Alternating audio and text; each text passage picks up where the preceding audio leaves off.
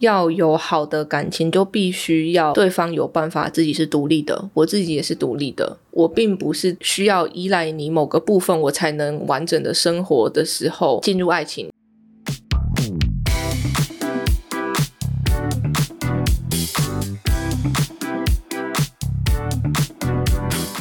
嗨，大家今天过得好吗？欢迎收听理科 PD。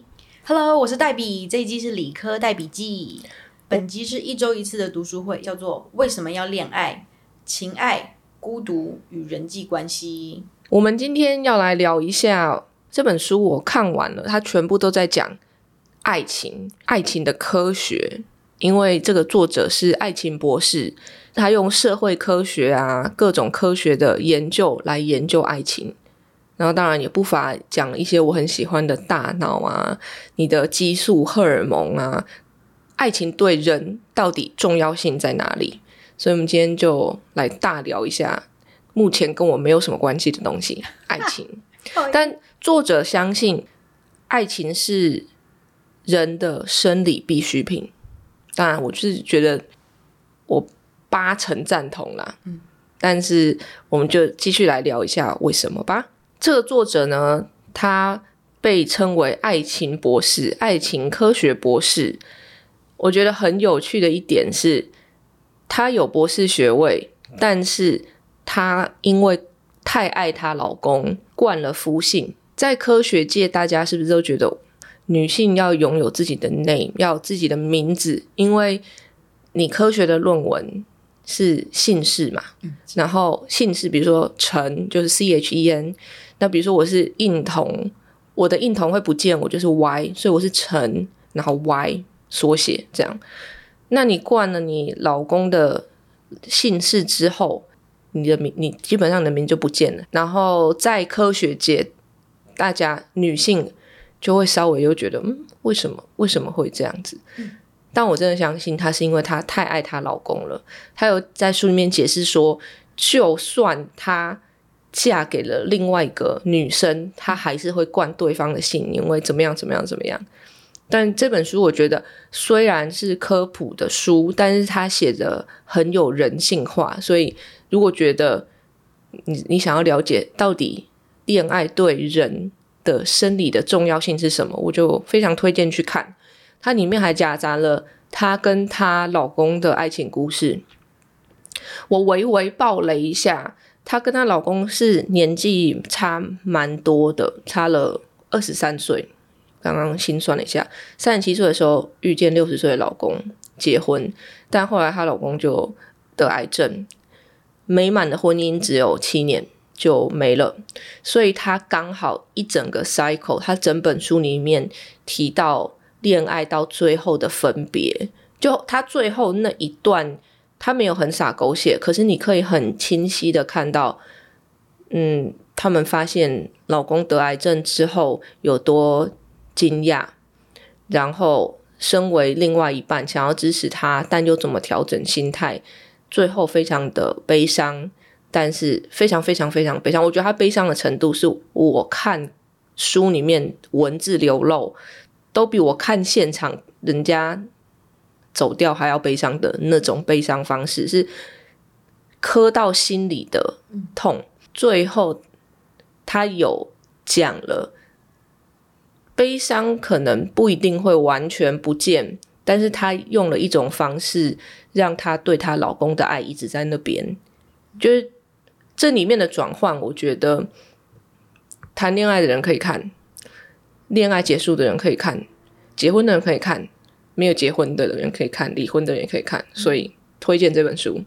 其实我们没有要谈什么很硬的科学，我觉得这里面提到的，他就是想要。解释为什么人类需要恋爱，它里面的论点其实是大家都知道的，就是你也知道，人类的婴儿他在出生的，我会说两三年，他是没什么自我行为能力的。如果一个人要照顾一个成人，要照顾这个婴儿的话，婴儿的存活率一定会变得很低。所以，为什么其他的动物可以？大部分的爸爸生完就是你知道，就是处理完这个生殖的作用之后，他们就可以拍拍屁股走了，可能一辈子都不用见面。但为什么人类必须发展到哦，伴侣会在你旁边？就是因为婴儿他可能前两年真的一个婴儿需要两个大人一起合作支持，才能让他顺利活到两岁之后长大成人，是为了增加存活率。然后，为什么恋爱的感觉通常也都在两年内消失？作者里面刚好有提到这个，就是你们两个很吻合啊。因为我看之前看其他的研究报告，哦，有提到两年这个数字。那我自己的感觉也是一年半两年，可能爱情就会不见了。所以我觉得，哇，我们真的就是动物，这些荷尔蒙啊。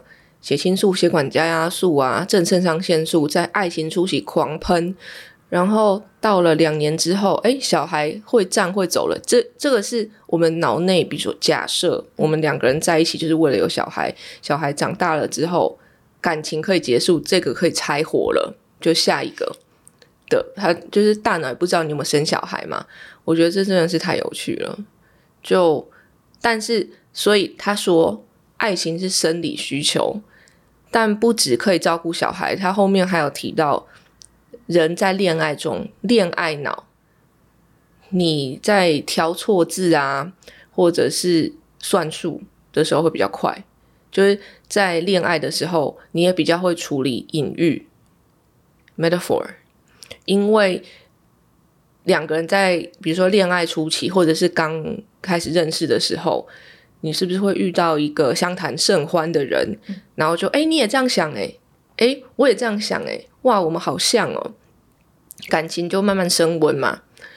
这是一个对于脑神经科学家来讲镜像反射，就是我我越来越认识你，我背景还有你整个人之后，我的大脑开始跟你做出一样的事情，就像。你有打网球，他们有另外一个跟这个不太相关的，因为作者自己很喜欢打网球，他去研究网球选手，网球选手在知道他的对手的球路啊各种习惯之后，可以看到对手发球的动作，然后基本上很精准的判断出那颗球会掉在哪。嗯，yes。这就是镜像神经元的作用。哦，那为什么我们是需要了解另外一半呢？爱情对于生理上的作用，基本上就是我们要知道对方需要什么，我们需要这个能力了。爱情在生理上给我们的这一层功能性，就是我需要知道对方需要什么，所以我可以提供给他。然后里面很有趣，他提到一点。我们不是都会假设男生不懂吗？是对，但其实男生在阅读女性情绪上，就是比如说负面情绪，呃，敏感度是比女性高的。What？所以这些家伙就是给我装装装装不知道，对他们是比女生敏感的哦。哦，所以他可能不知道你要什么，但是他绝对知道你在不高兴。嗯，哦。懂懂，嗯，真的，因为像像我常常说，我先生是在我们的关系里面，他是女人，我是男生，男人，他就是非常的敏感，对，可是他表达出来的并不是不，并不一定每一次都是我想要的，可是他知道说我的眼神一看就知道我在生气，对，所以我觉得女生这边可以帮忙一下，就是直接跟他说我要什么，直接表达出来，OK，因为你不讲，人家不会知道，但是当比如说，你已经知道对方不开心，你可能会更不好意思问。如果你不知道的话，然后就会变成一个僵局。但男生这一方面比较敏感，我看了觉得很有趣。他就是帮有在帮男生稍微讲了一句话，就那么一句话。所以，Debbie，你有什么恋爱经验吗？我的话，我在大学第一年，我爸妈说我可以交男朋友的时候，我就立马。找到一位自己觉得投缘的，可是好玩的是，因为我爸妈从小就跟我们四个小孩讲说，我们每一个人教另外一半的特性要有什么。哎、你我要我想听，因为我觉得你你姐嫁的非常的正确，哈，你说说看。呃，我爸爸是说家人是最重要的，所以一定要找另外一个伴侣是可以跟家人沟通的。那沟通有很多种，可是最重要是另外一半一定要会说中文。所以虽然我们四个都在国外，可是我们找的另外一半，最后结婚的另外一半都是会说中文的。为什么呢？虽然我爸妈会英文，但是很多用词表达还是用自己习惯的语言比较贴切，比较好懂。所以虽然英文他们也可以沟通，可是爸爸就是跟我们说，另外一半一定要会说中文。那像我可能因为比较叛逆，第一点，然后第二点可能真的太小出国，所以我身边，而且我之前是在 Colorado 长大的，所以白人、黑人对，教一遍了，这样。没有啦，我我三嗯对，可是我我就三任，呃，我的前两任都只说英文，那我第三任嫁的就是回到原点，会说中文。那我刚说比较叛逆，是我的前两任，对，就比较没有听爸妈的，我就觉得我想要先自己闯闯看，自己有一直在提醒自己说要找一个可以沟通的，因为家人对我来说也很重要。可是某方面我想要去征服或者是推翻他们那个想法，我是相反的，我之前交往的是中文、英文，就是说国外嘛，认识都会，嗯，但就是嫁了不会中文的哦，可是你爸妈有灌输你任何的完全没有欸没有哦，就是让你 freely 自己找。对。OK OK，下次去你家。顺便听一下一些重点。第二个是什么？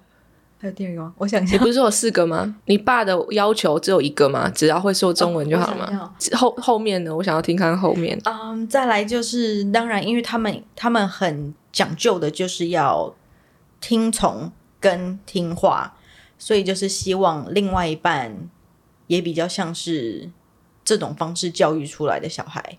所以像我你刚刚说的 Vivian，我二姐她的先生就是跟我们家的教育方式很像，所以他在我们家非常的吃香，我只能这样说，点到就好了。嗯是是，还有呢？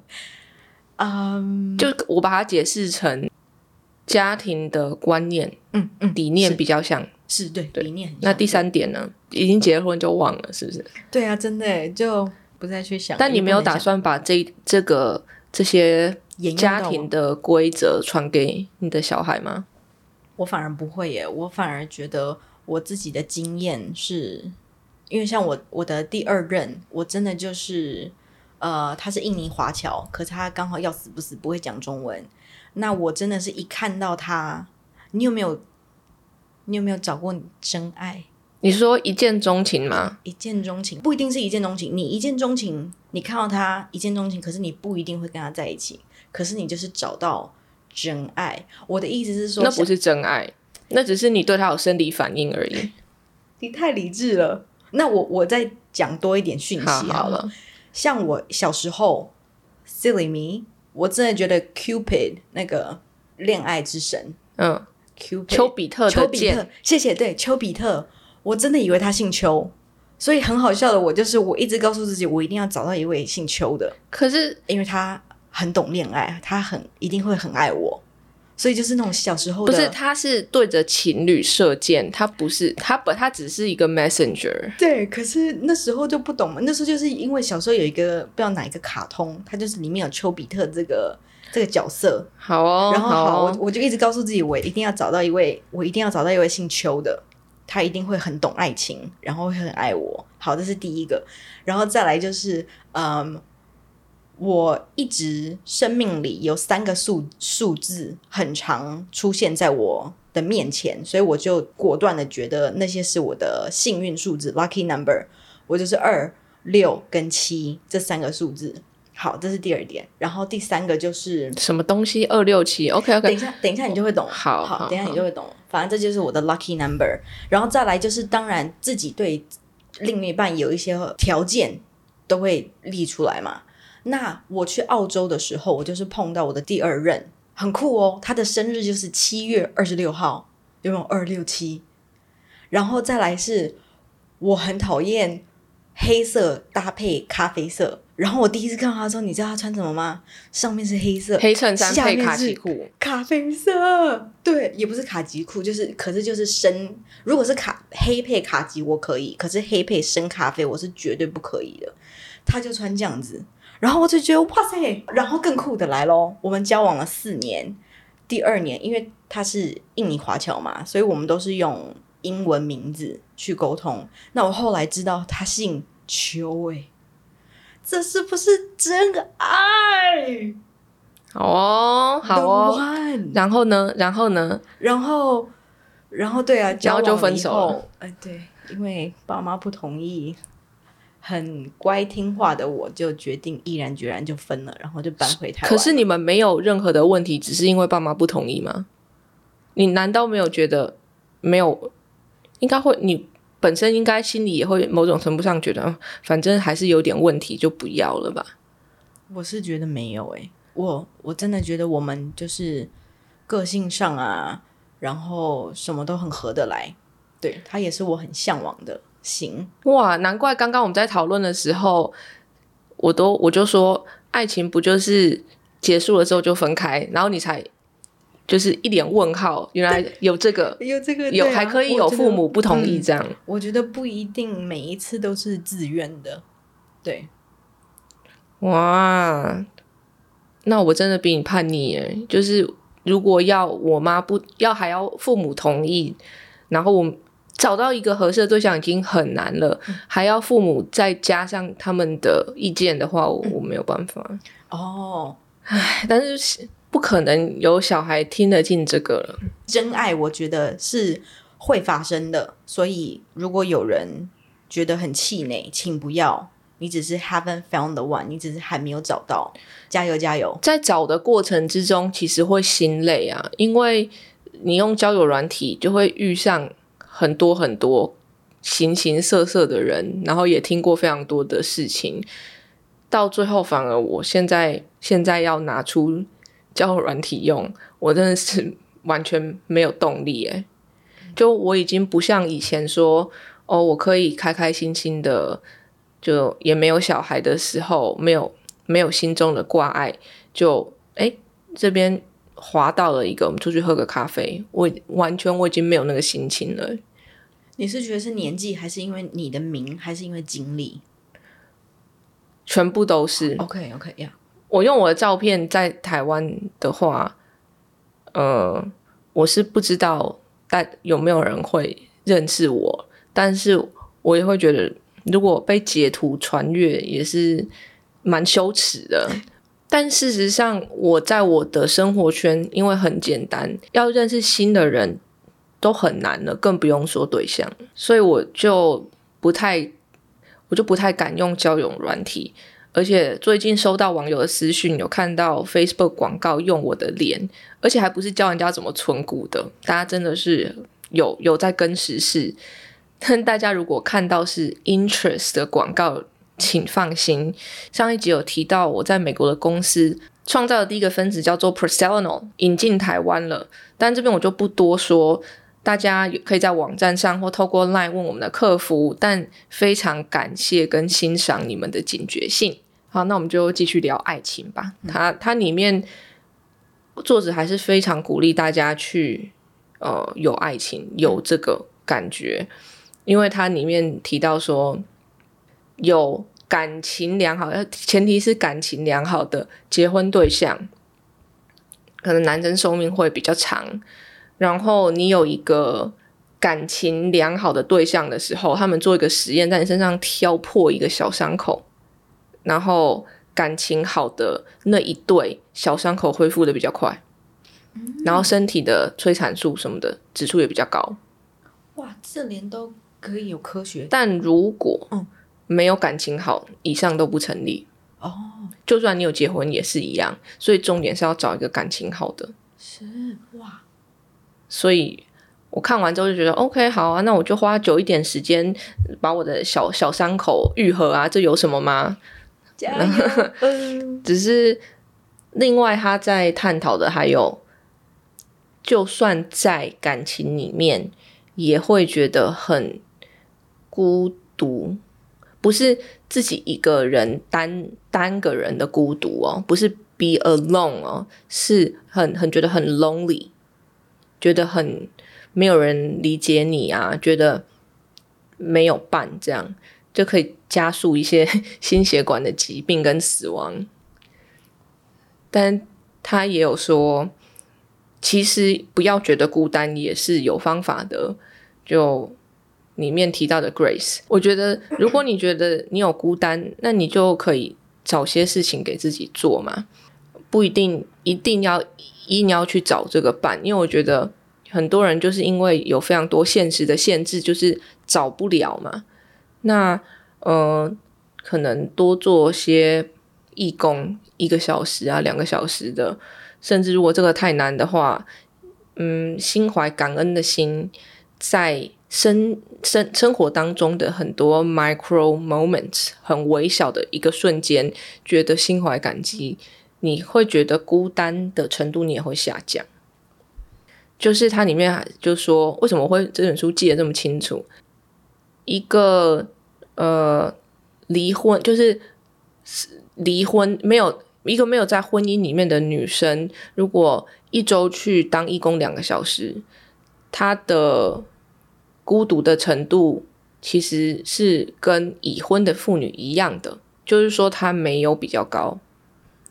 你生活生命中可以找到其他的事情来平衡这个。当然，这这一个章节是在她失去她老公之后的那段，然后开始写哦，那你可以怎么样过你的人生？但她还是觉得，爱情可以让你的脑刺激你的脑啊，可以让某些区域比较活跃啊，更有创造力啊。你的脚脑怎么样比较好？你是一个一定要爱情的人吗？我是诶，像我三任，我就是我三任完全没有中断，我就是在疗伤时期认识下一任的。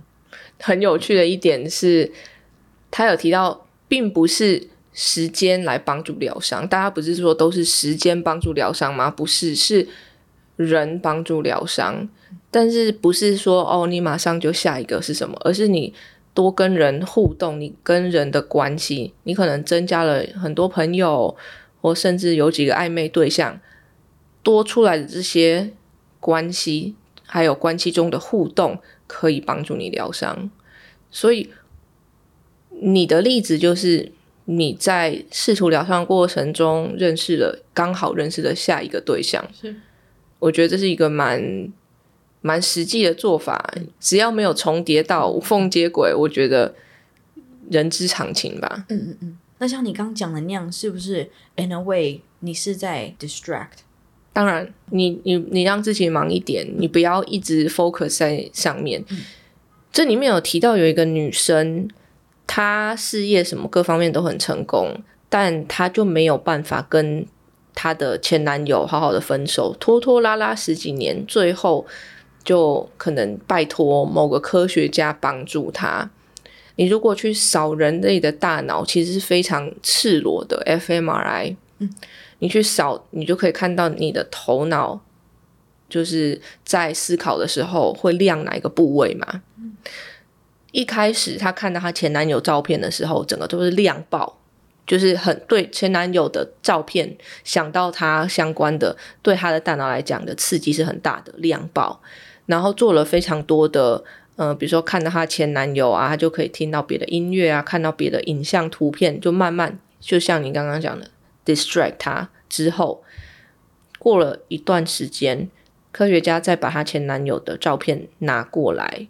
她就没有量那么多了，这是以一个很科学的方式帮助她离开，因为可能那男朋友对她不是非常的好，然后十几年来她就是没有办法，她就需要这样子的方式，最后终于就是顺利的分开了。那对于我们就找一些找一些东西，找一些事情做吧。到最后你想到那个名字之后。慢慢敏感度越来越低，越来越低，你你就下一个啦。这本书很酷的是，他有提到有一位呃，叫做 Arthur Aaron，他写出了三十六个问题测验。这三十六个问题有分三个阶段，然后基本上你如果跟一个你完全不认识的人，那你开始问了这三个六三十六题问题以后，就是它是用隐性触发 （subliminal priming）。你就想，我们不是都有潜意识、潜意识吗？你不知道你在想的东西，然后他就想要假设爱情触发的是我们的情绪脑，就我们比较古老、没有那么进化的脑，就是你的边缘系统啊，跟这个爱情啊，你渴望多巴胺的这种很原始的脑，如果你有办法去触发，你有办法让你原始的脑开始活化，你就会觉得你看到爱情了。所以他们就因此设计出一些方式，就这三十六个问题。会让你一直，如果你去照你的脑的话，那边一直亮，一直亮，一直亮，一直亮，然后到最后你就觉得，嗯，你对这个人是不是真的觉得你跟他比较亲密？然后你就会怀疑那是不是爱？嗯，那这三十六个问题我们会抛在资讯栏里面，然后大家就可以去玩玩看。对对，但是呃，最好不要，最好不要重复啦。就我说最好不要重复一直去做这个东西，因为这个问题只有你在思考的时候，它才有意义嘛。就是你重复再被人家问，再问下一次，你就已经知道答案了，它就比较不会触发。但可以玩玩看，就是你可能找一群朋友，或者是你出去约会的时候，直接跟陌生人说，就是你的那天的约会对象说：“哎，我因为我也不太认识你，不如不然我们来玩看看这三十六题。”哇，好尴尬哦！你最后还要不讲话，互视四分钟。对，我觉得那个是最尴尬。可是我觉得有些这些问题 guideline 可能也会帮助 feel 真的了解对方了。嗯，对对对，所以我们会抛在资讯栏给大家看。好，很好玩。那最后我想跟你讨论的是，你经过这几年的事件以后，back to being one person，一人。你新发现了什么？像我自己发现，就是我爸妈很好客，所以我们家里无时无刻都有人。然后再来就是我自己也很爱朋友，所以我就是很多同学同事。因为我我没有过，所以其实我有时候结婚时期，我有自己幻想或者是向往回到一人的生活的时候。嗯，其实我每段感情中间都会有空白。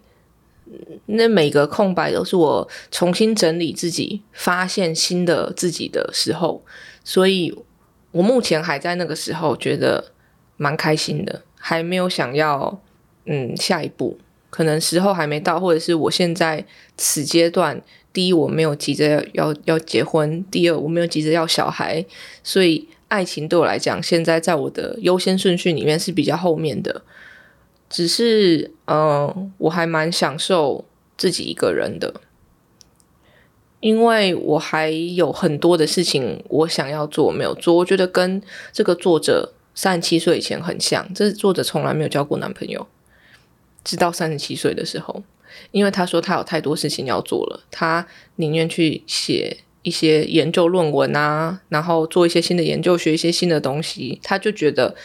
他现在的重点不在那，我觉得我比较像那个时候的他。然后我觉得我对自己其实慢慢越来越熟了。我在自己独处的时候，我的乐趣更多了。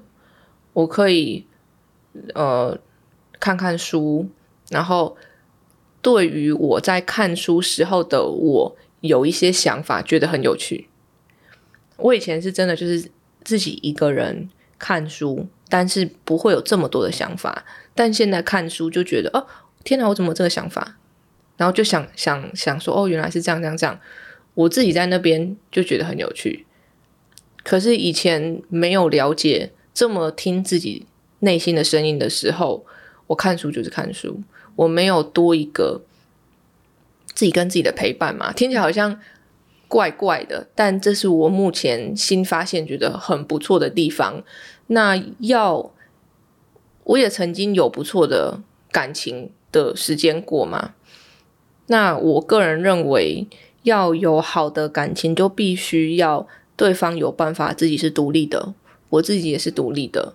我并不是在一个我，呃，需要依赖你某个部分，我才能完整的生活的时候，进入爱情，对双方才会是轻松快乐。就真的只为了爱情，不为了你其他东西。所以，我现在也是让我自己尽量的完整。然后，如果时候到了，我也看，我也遇到了一个完整的人，那爱情就来吧。但目前我还在享受自己的那个完整。不管现在在听的你有没有对象，有没有婚姻，先把自己的日子过得完整。你先追求自己想要的，把自己弄得健康一点，呃，把自己离自己想要追求的东西近一点。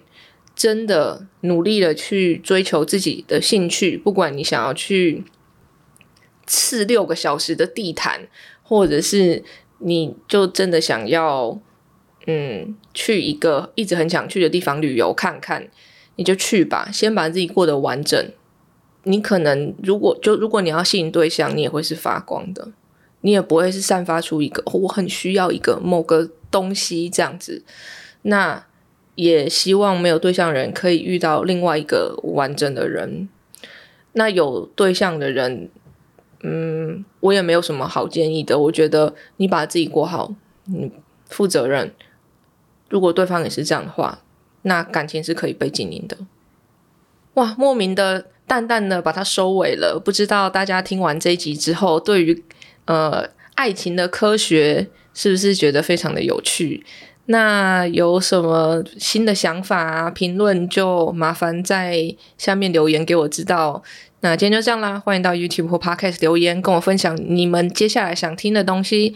谢谢收听理科 PD，喜欢的朋友们帮我到 Apple Podcast 留言加按五颗星。理科 PD，我们下次见。